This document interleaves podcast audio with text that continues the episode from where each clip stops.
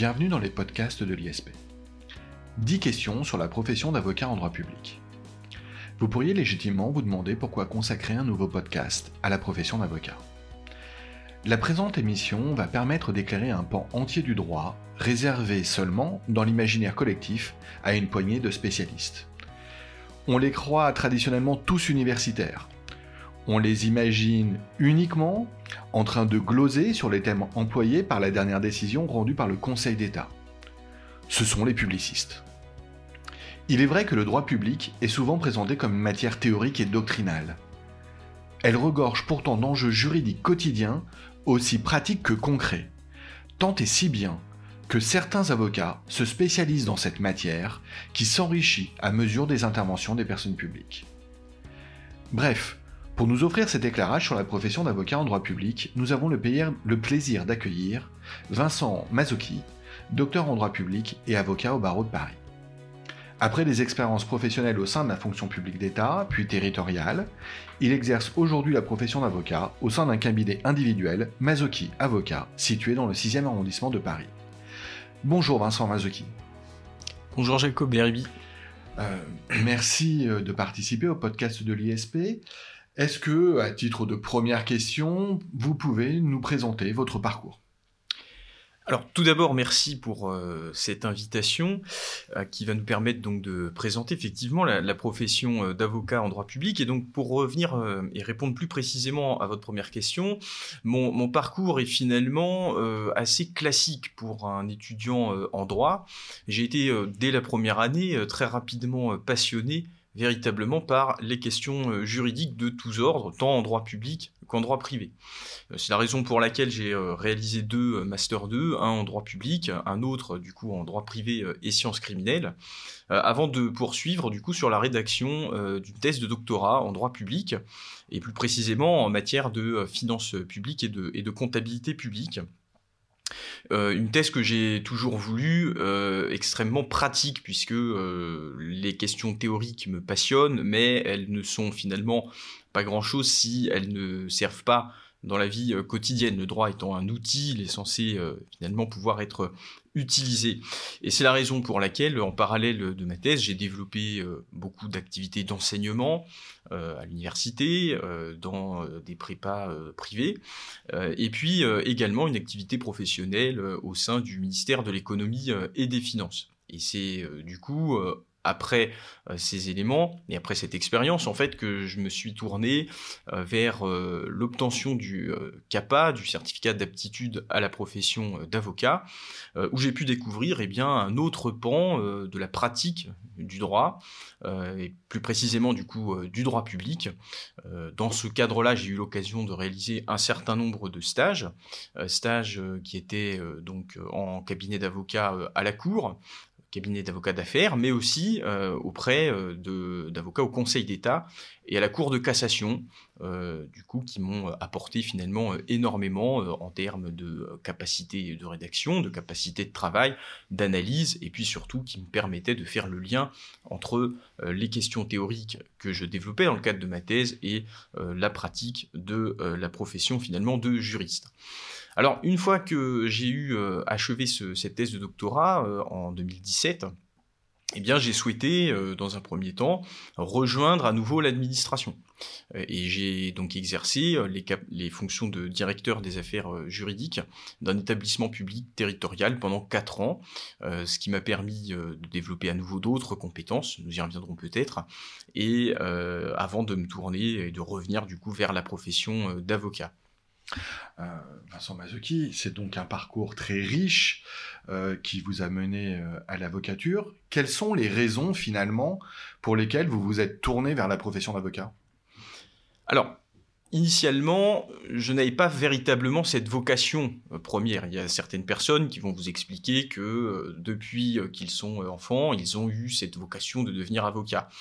Euh, y compris lorsque j'ai réalisé euh, mes études, euh, y compris lors de l'obtention du CAPA et des différents stages que j'ai faits, c'était pas du tout en réalité le, premier choix que je faisais.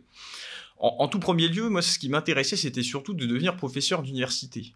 Parce que je trouvais que il y avait à la fois voilà, c'était ce côté d'être un, grand professionnel du droit. Et puis moi, personnellement, c'est quelque chose qui m'a toujours passionné, pouvoir faire autant de doctrine finalement que de, que de conseils.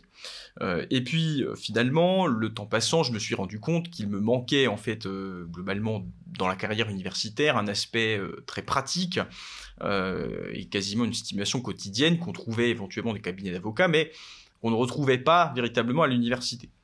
Euh, et euh, évidemment, j'avais aussi su constater euh, un certain nombre de choses qui, pour des raisons purement personnelles, notamment la question de la participation au service public, la, la, défense de l'intérêt général, qu'on ne retrouvait pas non plus finalement en cabinet d'avocat. Et donc, je me suis rapidement tourné finalement vers l'administration, puisque le but pour moi, et en tout cas ce que je trouvais intéressant, c'est que ça permettait de faire du conseil, de faire euh, euh, de l'accompagnement juridique finalement pour une mission d'intérêt général et donc de participer en fait au service public. Ça me semblait finalement être la synthèse de mes différentes appétences. Euh, au bout de quatre ans, et après donc avoir effectué, exercé ces fonctions de, directeur des affaires juridiques, très riche, bon, j'ai compris qu'effectivement, la défense de l'intérêt général, du service public, si c'est ce qui doit normalement animer euh, finalement tout agent euh, public, eh bien, était quand même globalement assez limité euh, du fait d'un certain nombre de problèmes structurels liés à la fonction publique.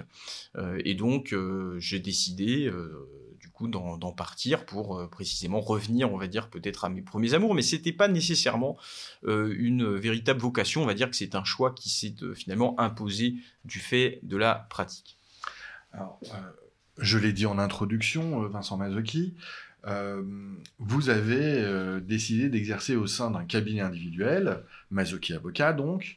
Euh, ça peut apparaître surprenant car traditionnellement, les avocats commencent toujours par exercer leur profession en qualité de collaborateur. Alors, on constate effectivement dans votre situation que vous êtes déjà fort d'une riche expérience avant, mais pourquoi avoir choisi immédiatement cet exercice individuel? Alors là encore, euh, ce mode d'exercice s'est véritablement imposé euh, à moi, d'abord compte tenu, effectivement, vous l'avez souligné, de mon parcours euh, peu classique, et surtout de mes choix professionnels antérieurs.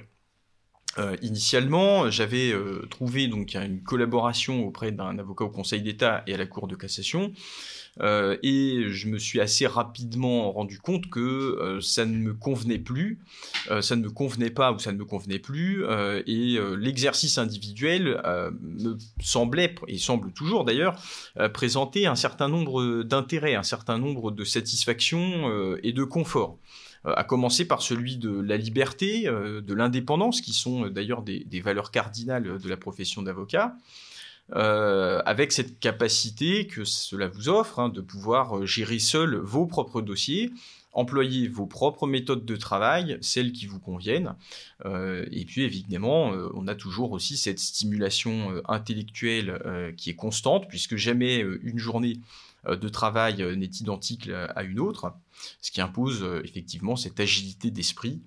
Il faut parfois passer d'un dossier à un autre pour ensuite se focaliser sur un article doctrinal, avant de participer à une réunion avec des clients pour élaborer une stratégie juridique, pour enfin un, troisième dossier. Vous, évoquez justement la question de votre quotidien, de votre journée. comment décririez-vous aujourd'hui euh, ce quotidien, en quoi consiste, on va dire euh, de manière pratique, votre activité d'avocat en droit public?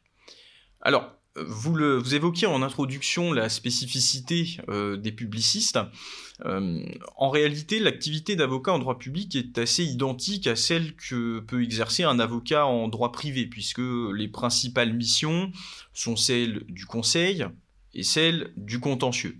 Alors, il y a évidemment des spécificités, et à mon sens, ces spécificités tiennent plus plutôt lieu finalement à la structure de la clientèle puisque euh, majoritairement euh, nous conseillons des personnes publiques euh, et donc évidemment vous, vous doutez bien qu'on ne doit pas ou en tout cas qu'on ne conseille pas de la même manière une collectivité territoriale qu'un simple particulier ou encore une entreprise d'autant plus d'ailleurs que les enjeux sont sensiblement distincts en droit public de ceux qui distinguent les relations régies par le droit privé entre personnes privées.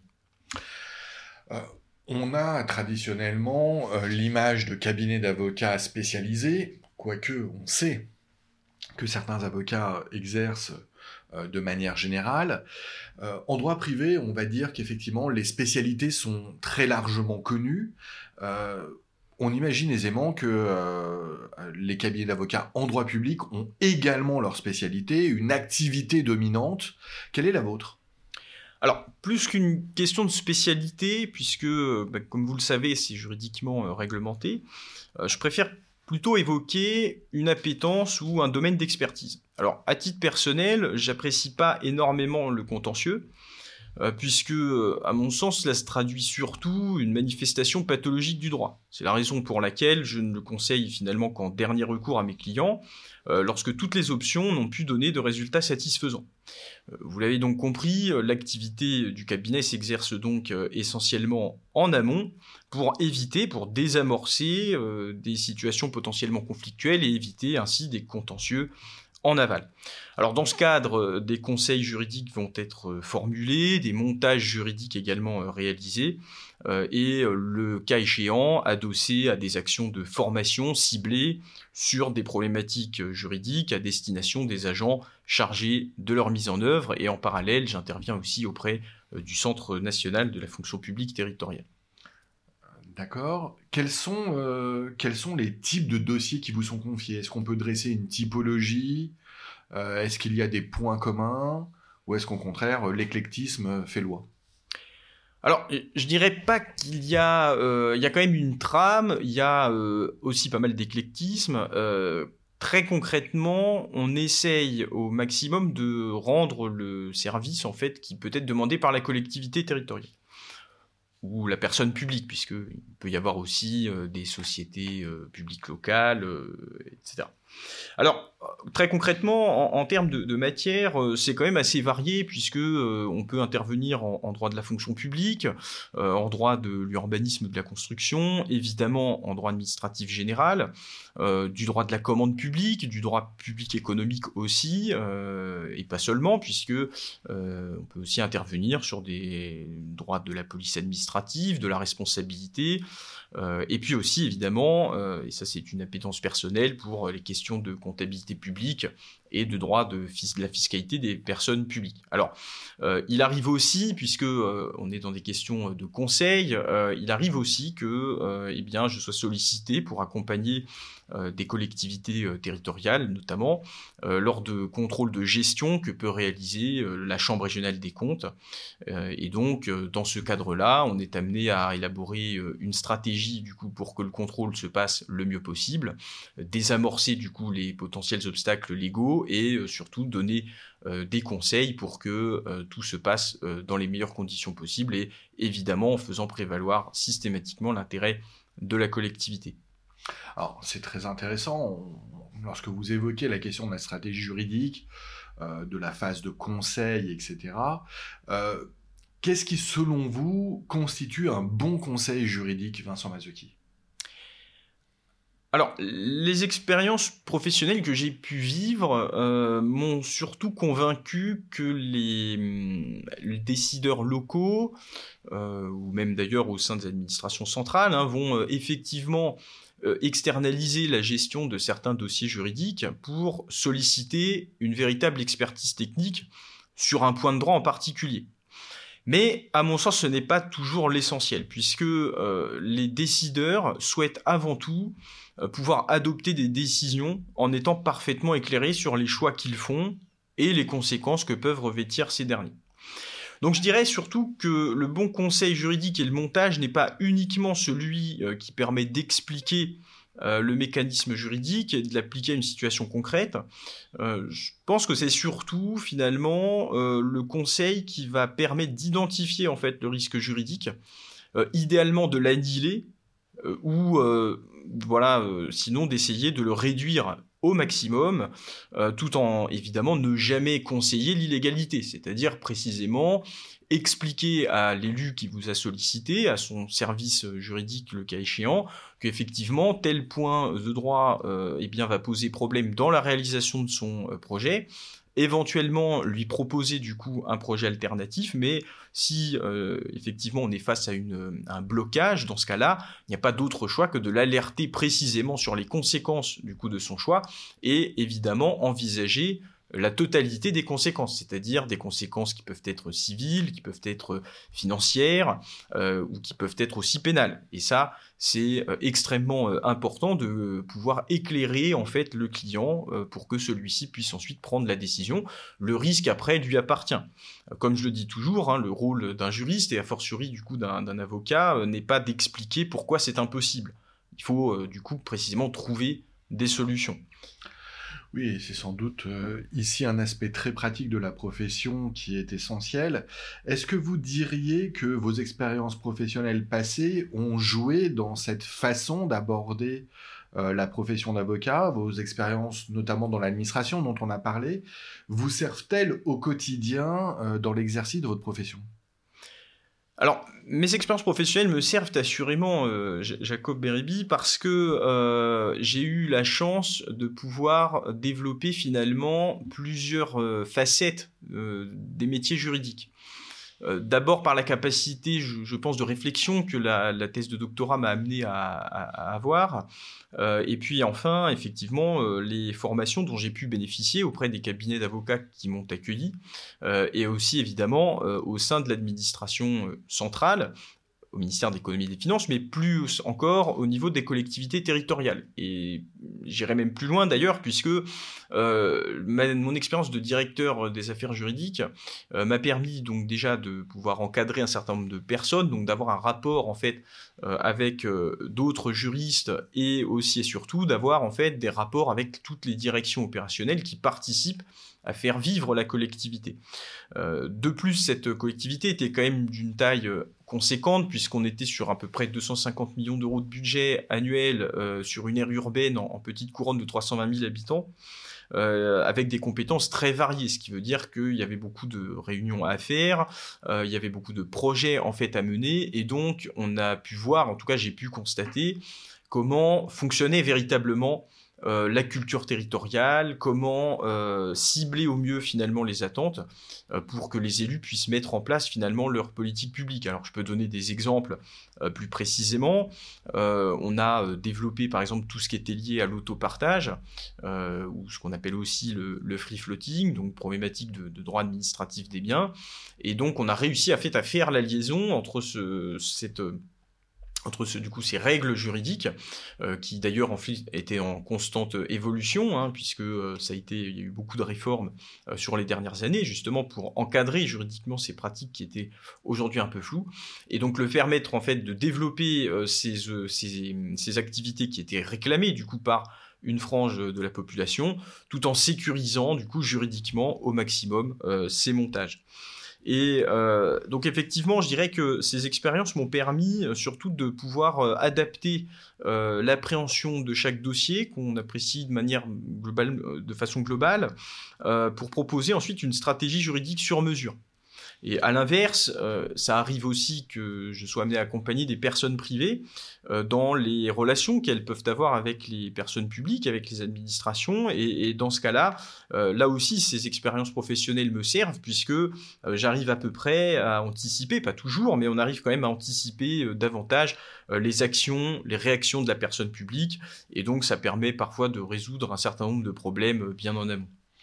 Alors, on l'a compris, euh, Vincent Mazzocchi, votre clientèle est largement composée donc de personnes publiques, d'administrations, mais aussi des personnes privées qui ont éventuellement euh, euh, à envisager des négociations, des litiges, justement avec les personnes publiques. Une question fort pratique qui va nécessairement intéresser tout aspirant avocat ou même tout, tout collaborateur aujourd'hui qui envisagent finalement de s'installer euh, et de s'établir individuellement, comment faites-vous pour trouver des clients? Question très pratique, euh, Jacob Berabi. Euh, et vous avez raison, vous avez raison. La recherche des clients est effectivement un aspect tout à la fois délicat, mais aussi central dans l'exercice de la profession d'avocat, en droit public, mais d'avocat en fait en, général. Pour ma part, je considère effectivement que plus que ses compétences techniques, la qualité première de l'avocat va résider dans sa capacité à véritablement nouer une relation de confiance avec ses clients. Euh, c'est-à-dire que ceux-ci peuvent, euh, et en tout cas savent qu'ils peuvent compter euh, sur lui pour les accompagner, parce qu'il connaît bien les problématiques qui sont les leurs notamment des problématiques territoriales, des enjeux et des positionnements des différents services, euh, et tout ça permet du coup d'affiner, de comprendre plus rapidement finalement euh, leurs projets et de les aider du coup à les mettre en œuvre. Donc je dirais que finalement un des premiers outils pour trouver des clients, c'est évidemment la recommandation. Euh, un client satisfait parlera toujours de vos services à un autre qui prendra votre attache et ainsi de suite. Et donc ça permet quelque part d'alimenter un petit peu votre fichier client et ce qui permet aussi et surtout véritablement de nouer une relation euh, de confiance. Je pense que c'est vraiment l'aspect essentiel. Alors évidemment, ça prend du temps, mais à mon sens, cette méthode s'avère la plus solide car elle permet de euh, nouer une véritable relation intuitu euh, qui me semble absolument centrale dans la profession. Alors, c'est pas le seul moyen, hein, la recommandation, parce que euh, bah, ça prend euh, visiblement et manifestement beaucoup euh, de temps.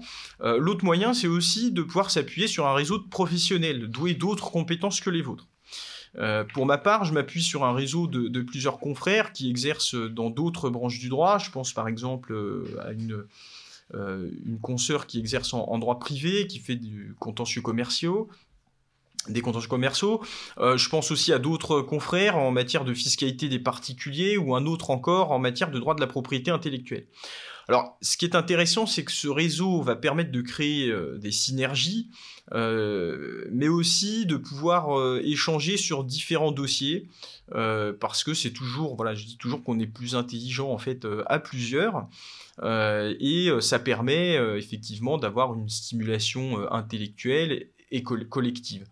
Euh, ces éléments sont aussi intéressants puisque euh, ça me permet, quand j'ai des dossiers qui touchent à de la propriété intellectuelle, des contentieux commerciaux, bref, des matières sur lesquelles j'ai pas nécessairement de pratique, euh, je peux quand même proposer une solution au client en disant bah, on va vous accompagner, il n'y a aucun problème, et ça me permet du coup de transférer le dossier auprès d'un confrère en qui évidemment, j'ai toute confiance. Et à l'inverse, eux font la même chose quand ils ont des problématiques sur lesquelles il faut les accompagner en droit public. Alors évidemment, d'autres moyens enfin sont également euh, possibles puisque euh, on peut réaliser euh, conformément aux règles déontologiques ce qu'on appelle des sollicitations personnalisées de divers clients. Euh, je pense par exemple, euh, quand vous regardez un rapport qu'a publié euh, la Cour des comptes ou une Chambre régionale des comptes et qui pointe en fait un problème sur une thématique en particulier, je pense par exemple au droit du sport et les subventions que pouvaient verser les collectivités territoriales euh, eh bien, aux associations sportives. La chambre plusieurs chambres régionales des comptes, en fait, ont fait des recommandations auprès de collectivités. Euh, donc, sur la base de ces éléments, euh, on se permet de temps en temps eh bien, d'adresser des sollicitations personnalisées en expliquant à l'élu local, en lui disant, bah voilà, on a constaté qu'il y avait eu un, certain nombre de problèmes. nous sommes à votre disposition pour vous accompagner et éventuellement faire un audit de votre du coup de, ce que vous pratiquez et vous proposer du coup un accompagnement pour éviter que euh, lors du prochain contrôle réalisé par la chambre euh, vous ayez de nouveau à faire face à ce type de euh, à ce type de, remarques. Et puis enfin évidemment il ne faut pas non plus négliger je pense hein, des aspects de visibilité du, du cabinet comme par exemple de participer à différents colloques où ça permet d'apporter une expérience pratique en tout cas un éclairage pratique et de pouvoir le lier avec évidemment ses aspects théoriques, ou tout simplement aussi la rédaction euh, d'articles doctrinaux ou d'encyclopédies juridiques. Euh, j'en avais fait un notamment sur euh, la question des garanties de l'État, ou j'en avais fait un autre aussi sur la mise en place du stationnement payant. et puis évidemment, les autres ressources numériques, comme par exemple les podcasts, ne sont pas non plus à négliger. Vincent Mazuki, on se veut concret et grâce à vous, nous avons un éclairage extrêmement pratique de la profession d'avocat en droit public. Pour autant, euh, dans ces aspects pratiques, il nous faut aussi envisager forcément les difficultés que vous êtes susceptibles de rencontrer. Euh, quels sont les principaux inconvénients euh, qui sont le corollaire eh bien, de cette pratique, de cette profession de l'avocat en droit public? Quelles sont les difficultés à surmonter? Bien sûr, euh, vous les avez sans doute vous-même euh, dépassés, mais euh, est-ce que vous auriez des conseils pour ceux qui souhaiteraient également exercer cette profession? Alors, des conseils peut-être pas parce que, ou en tout cas peut-être plutôt un retour d'expérience, parce que est évident que, comme dans toutes les professions, il y a nécessairement des inconvénients. Et évidemment, on éprouve toujours un certain nombre de difficultés, comme vous l'avez bien souligné d'ailleurs. Euh, alors, je pense principalement que la profession d'avocat, en tout cas en exercice individuel, ne convient pas euh, nécessairement euh, à tous. Pour plusieurs raisons. D'abord parce que même si effectivement on peut se fonder sur des réseaux de professionnels, encore déjà faut-il pouvoir les trouver. Euh, mais ça reste une profession qu'on exerce quand même majoritairement seul. Euh, et il est donc parfois assez compliqué de pouvoir euh, des fois s'auto-discipliner, donc c'est-à-dire bien gérer son temps parce que bah, il y a quand même aussi une logique d'équilibre financier finalement à atteindre. donc il faut d'abord pouvoir se discipliner, bien gérer son temps, bien agencer son emploi du temps, c'est quelque chose d'assez compliqué. Ou en tout cas qui peut l'être pour certaines personnes. Après, il y a effectivement aussi un aspect financier. Euh, vous évoquiez des aspects pratiques, alors c'est assez prosaïque, mais il me semble quand même important de les évoquer, euh, puisque euh, il y a quand même, voilà, non pas une, forcément ou nécessairement une course au chiffre d'affaires, mais on doit quand même regarder le chiffre d'affaires qui est réalisé, puisque vous l'avez bien compris, du chiffre d'affaires réalisé va dépendre votre rémunération. Et puis, bah, effectivement, nous sommes en France, donc il y a aussi un temps euh, important qu'il faut consacrer à ce qu'on appelle l'impôt papier, euh, les démarches administratives euh, auprès des différentes administrations, tenir une comptabilité, payer du coup ce que vous devez à l'URSSAF, effectuer donc des facturations à chaque fin de mois, s'occuper aussi, malheureusement ça arrive, de relancer les clients quand il y a des impayés. Et donc, effectivement, tout ça constitue euh, un certain nombre d'inconvénients. Mais après, c'est un petit peu comme dans, tout et comme dans la vie euh, en général, hein, c'est surtout une question euh, de, bilan entre le coût et les avantages. Et à titre très personnel, même si effectivement il y a ces inconvénients, ça procure quand même quelque chose que l'on retrouve finalement assez peu, c'est-à-dire une indépendance et une capacité en fait de pouvoir faire concrètement ce qu'on veut. Vincent Mazzocchi, merci, c'est la fin de ce podcast.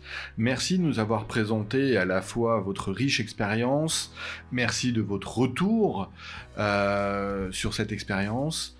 Euh, j'espère que nos auditeurs ont été intéressés euh, par cette émission consacrée donc à l'avocat en droit public. Vincent Mazzocchi, au plaisir de vous retrouver dans nos podcasts pour parler de questions de droit public. Merci Jacob Bérébi. Au revoir à tous.